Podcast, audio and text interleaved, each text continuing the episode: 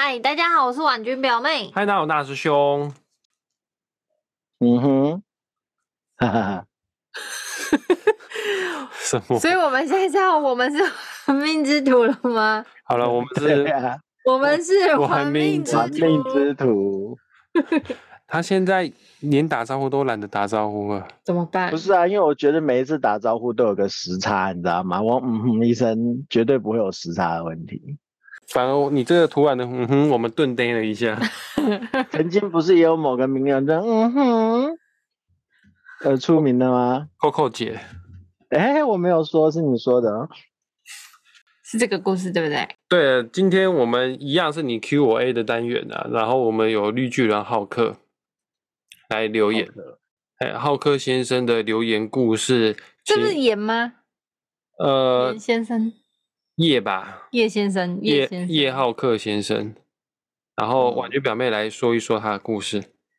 大师兄，我分享我投资失败的经验。我在二零一八年九月买进国差差距，我想说它从高点下来应该不会再低了，买在四百五十左右，然后跌到三百八，我还加码，忍了一年，我受不了了，在二零一九年八月卖出，卖在两百一，结果两百一真的是他五年内最低点。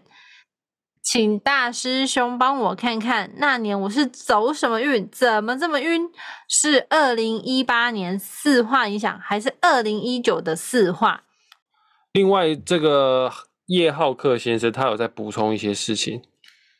那就是后续我认赔杀出后，看了您跟天府师兄还有婉君表妹的紫薇发大财后，认同天府师兄的价值投资。要投资而不是投机。后续买了很多书来研究，包括节目中天府师兄提到的人。从二零二零年开始，我就没再卖出任何一股了。我觉得他他真的非常认真哦，他有拍他的书架上面的书籍，有些作者确实是天府师兄在节目当中有提到的，呃，杰西·里佛摩啊、科斯托兰尼啊他们的著作哈，还有很多巴菲特等等一些投资大师的书籍啊。那关于你的投资判断呢，有没有任何的问题？这个待会由天府师兄来做讲解。大师兄现在开始要来解说叶浩克先生你的命盘。呃，其实叶浩克先生你的命盘啊，天生的结构啊，问题真的都不大。呃，首先呢，紫微斗数命盘当中最重要代表我们的个性的宫位叫做命宫。那你命宫啊是连真天象，并没有带任何的凶星，包括连迁移宫、本宫、对宫都没有凶星。原则上，大方向来说，你这个人做任何事情呢，你的判断能力呢是不差的，你不太会做一些太过于蠢的或者是不理智的行为跟决定啊。好，然后再跟金钱有关的宫位呢，叫做财帛宫。好，那虽然说你的财帛宫是有凶星的，有陀螺这颗凶星，那好在呢，你的财帛宫有一些比较稳定的星星，比方说五行属土的紫薇，五行属土的天府。两颗五行属土的星在财帛宫，这是非常棒的一件事。我再跟我跟各位听众朋友们讲一下哦，其实财帛宫最喜欢放置一些五行属土的星哈，因为五行当中的土啊，它代表的意象就是一种稳定啊，不太会去改变哦。那真的啊，在投资市场上面，你要赚到钱哦，最好都还是要一些保守稳健的方式去做投资。啊，土就代表保守稳定的力量，你可以想象成它就是大山，它就是石头。上千万年如一日，不太会轻易改变它的形态。不管现在是美中贸易战，不管现在是乌俄战争，不管现在是呃美国升息，呃财帛宫有五行属土的人，不会太轻易的抛售他的资产。很多事情他都用比较稳定的，或者是用比较宏观的态度去看待这一切。好，虽然说你的财帛宫有凶星，但是紫薇跟天府这两颗星真的是太稳了，偶尔破个财而已。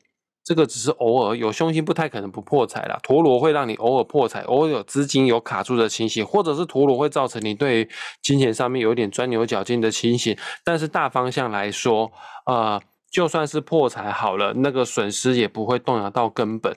那但但是你留言的故事上来说啊，你投资的国差公司还是差距公司哈？二零一八年买入，二零一九年认赔杀出。大师兄很难跟你讲，你当初二零一八年买是错误的，还是二零一九年卖出是错误的，因为股票要构成一个获利了结或者是认赔杀出，它一定要把当初的买跟卖哦一起来一并来做。讨论啊，哦啊，也尤其是现在的社会越来越复杂了，很多当下的赚钱也不是赚钱，很多当下的赔钱也不见得是一定是赔钱，所以说很多事情我们。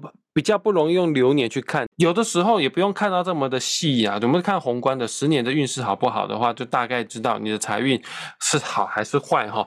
三十五到四十四岁十年的命宫啊，在你先天的子女宫，那个问题不是那么的大，但是你这十年的财帛财帛宫问题就很大了。你这十年的财帛宫啊，上面所作用的星星啊，叫做太阳化权。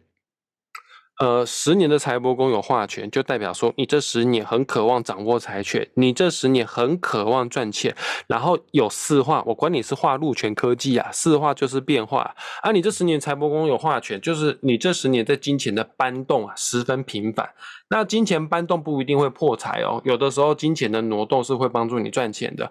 但很可惜的，你这十年的财帛宫除了有太阳化权之外，还有多了一组凶星，各位凶星都是两两为一组的。当两颗同值性的凶星连线到或者是同宫的话，那个一加一会大于二哦，那个杀伤力会更强哦。你这十年的财帛宫啊，有太阳化权之外，还有地空跟地劫这一组凶星。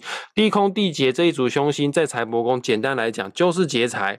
或者是放在任何一个宫位，地空地劫也都代表什么？期待落空啊！你的三十五到四十四岁，你的金钱的搬动挪用次数是频繁的，而且是巨大的。但是会不会赚到钱啊？结果就是跟你讲了，就是期待落空。再加上你三十五到四十四岁这十年的天干叫做丁，丁会构成四颗星星产生变化，丁阴同积聚。这十年会让巨门化忌啊，巨门化忌又刚好在这十年的福德宫，十年的福德宫跟十年的财帛宫是面对面的宫位，你这十年的财福线有地空地劫，又加上化忌。真的哈，福德宫也是运气哦，连运气都没有站在你这一边呐啊！你三十五到四十四岁财运方面就会比较差。我通常我都会建议这样子的命盘，三十五到四十四岁专注好本业就好啊。投资理财方面尽量是保守稳健，尽量是多一事不如少一事。好，那你这十年的财富线哦，是在地支巳跟地支亥哦。地支亥是什么生肖年呢？就是猪年啊，刚好猪年就是哪一年？二零一九年。所以说，真正造成你重大打击的时候呢，是在二零一九年啊，就是这么样来的。那我再讲一次，呃，叶浩克先生，你本身的赚钱能力没什么太大问题，你本身投资理财，你对金钱的态度方面问题不大，顶多就是那个凶星叫陀螺，偶尔会有点钻牛角尖，大概就是这样子而已。所以说，你千万不要因为这一次的破财而妄自菲薄，而。自我打击，而给自己太多的责备啦。哦，你等到出运了之后啦，啊，比方说啦，到五十五到六十四岁这十年大运啊，它还是会让你赚来不少的财富哈。那四十五到五十四岁的十年哦，在呃在金钱方面还是先保守一点，因为四十五到五十四岁财运没有说特别好了。好，这个以上呢，就是我针对你的命盘做了一个比较。简短的解说啦，哦，那关于哈你的投资判断有没有错误呢？啊，三观正不正确呢？这个就请天府师兄来为你解答。天府师兄，嗯，嗯，该怎么说呢？我这里先先说哈，因为我们现在这是一个公开频道哈，所以不论个股哈，不谈论个股哈，但是以产业来说，或者说是一些投资的方式啊、哈习性啊、特性这些东西来讲哈。其实浩克做的事情，然后还有加上分析过浩克你的书架哈，你买的那些书，其实不要把它讲是浩克的问题，是非常非常多的人哈都会犯的一个问题哈。我觉得这是在台湾的一个教育习惯哈导致的一个后果。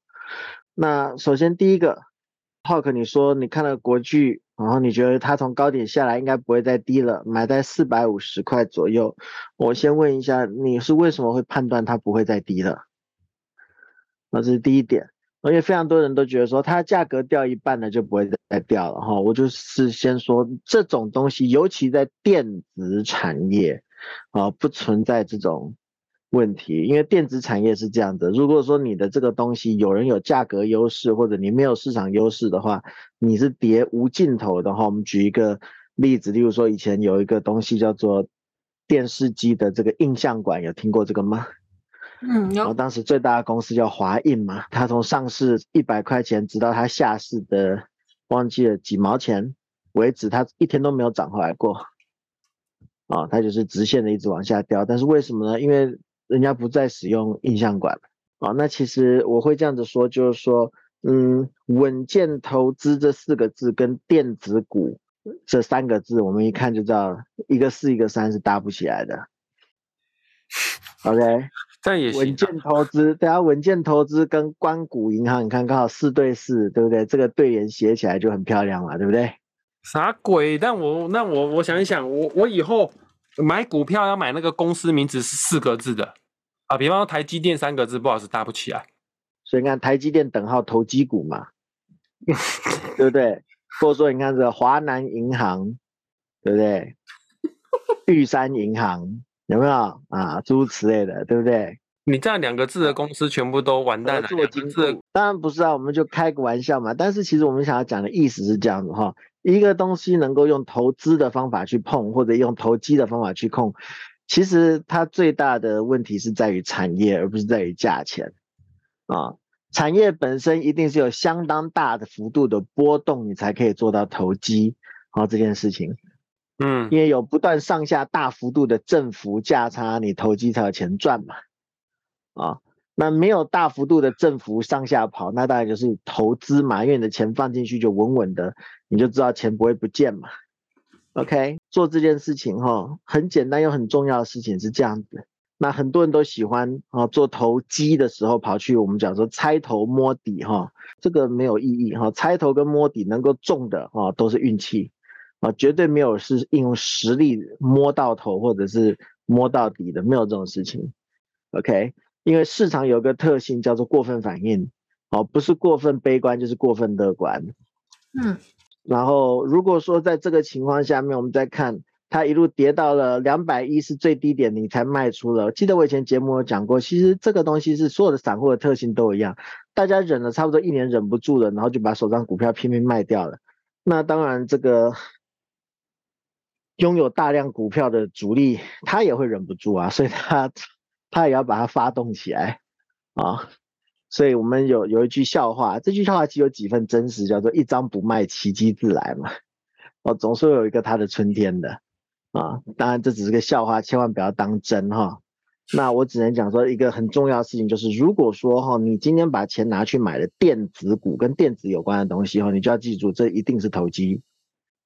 啊，电子一定是投机，因为电子的东西其实全部都不是必需品，每一个都是替代性很高，而且科技每天的进步都是准备把你替代掉的。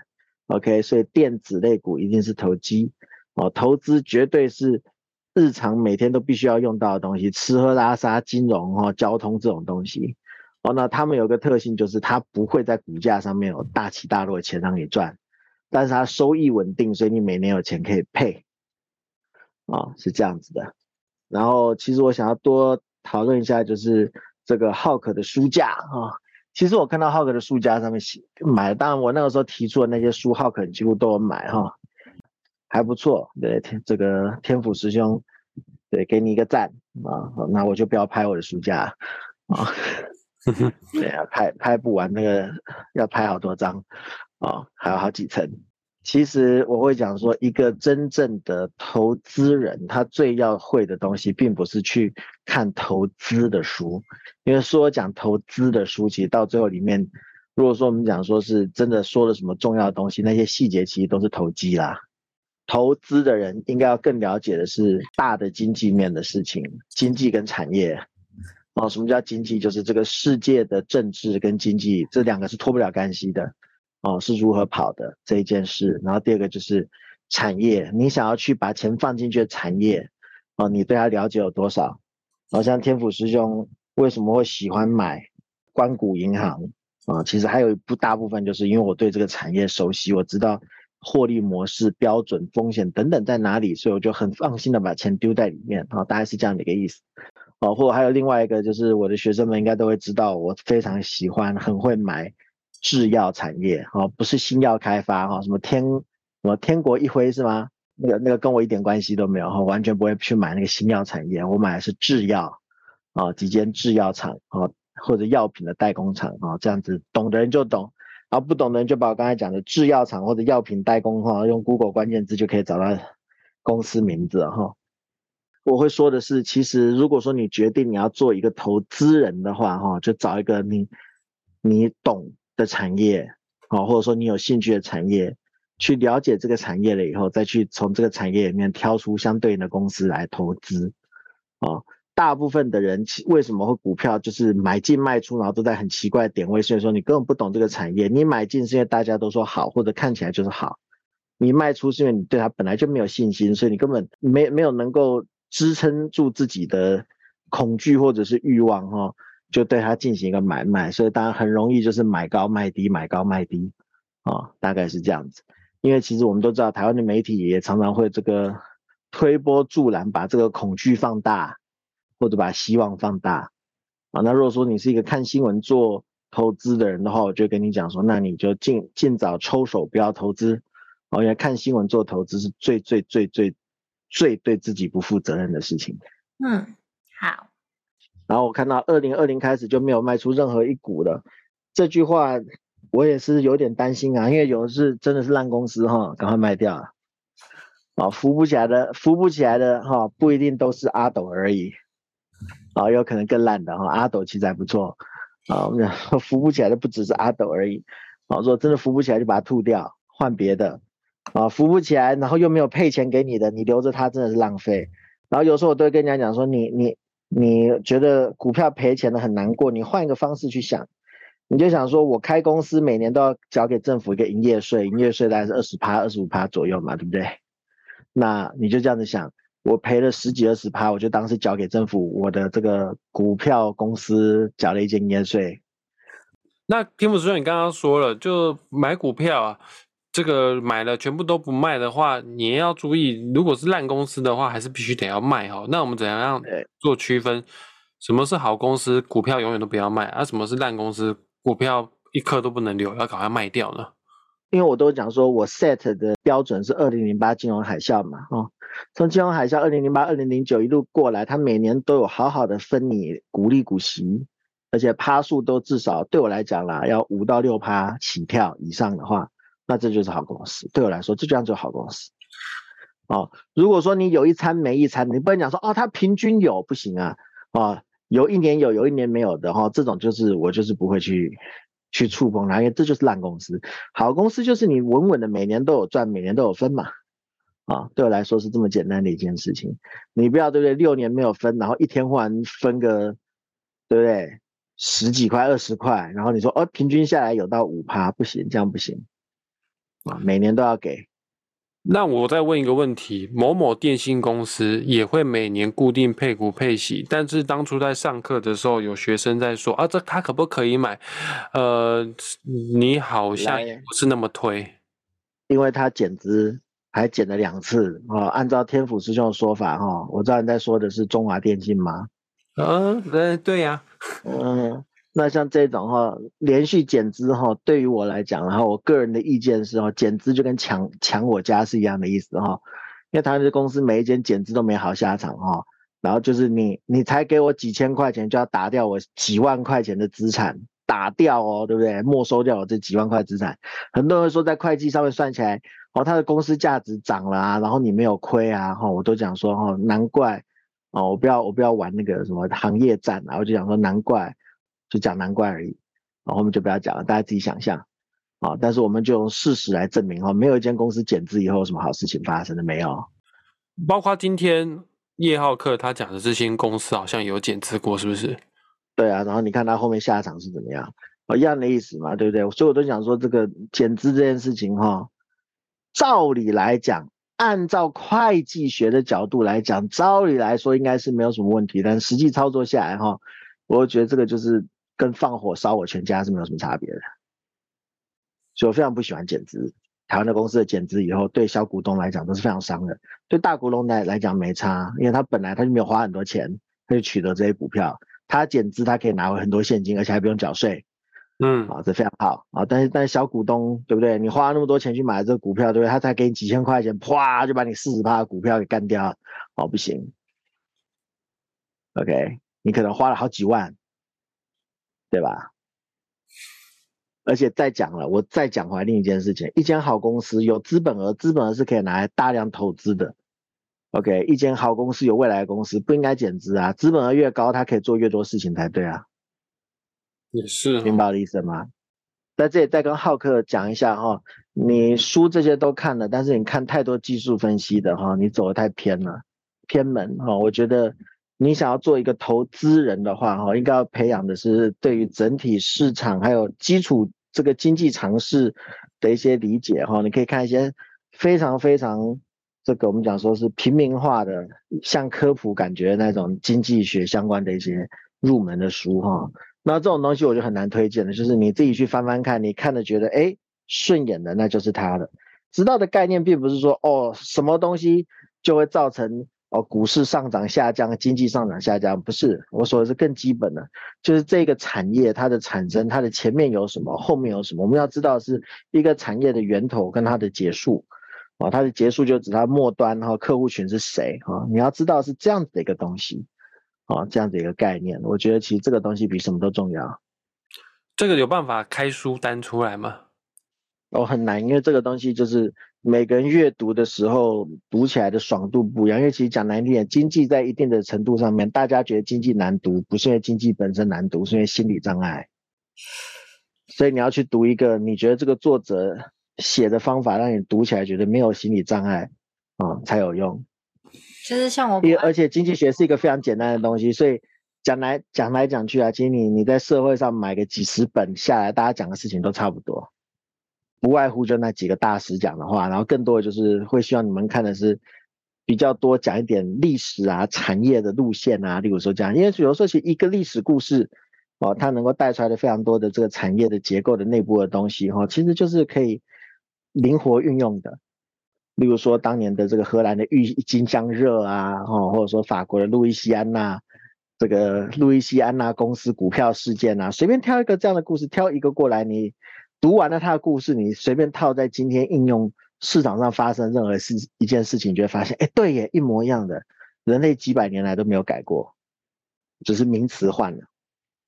嗯，然后或者说你觉得那个太老了，你不想看，你也可以看近期一点的，例如说安龙事件呐。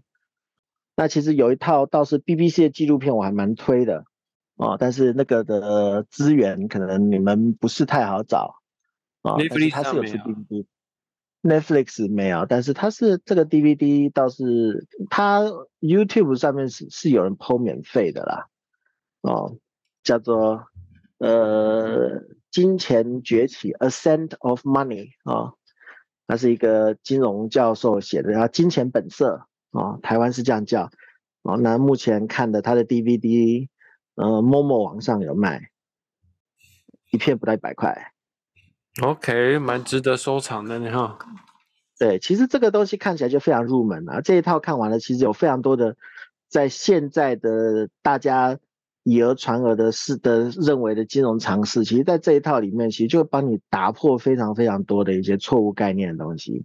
这一套节目我记得已经快要二十年了吧？不是，这是二零零八年的书哦。Neil Ferguson，他是二零零八年的书，然后 BBC 把它拍成纪录片，我都忘记哪一年了。A Sense of Money 这一套书其实对于非常多我讲很基础的价值观，其实我觉得以以金融的科普来讲，他做的还不错。好，马上收藏起来。我命盘方面是没有什么需要补充的。那关于叶浩克的故事，天府师兄跟婉君表妹也要补充的地方吗？No，没有耶。没有好，那我们就就说到这边了。来，下结尾，婉君表妹，喜欢我们的频道，记得按赞、订阅、加分享，那以及留言你失败或成功的经验给我们大家。那这样子就可以让天府师兄出来录音喽。留言网址我会放在本集下方的资讯栏，点击下去之后呢，我们就会为你录制节目哈。那就这样喽，拜拜，拜拜。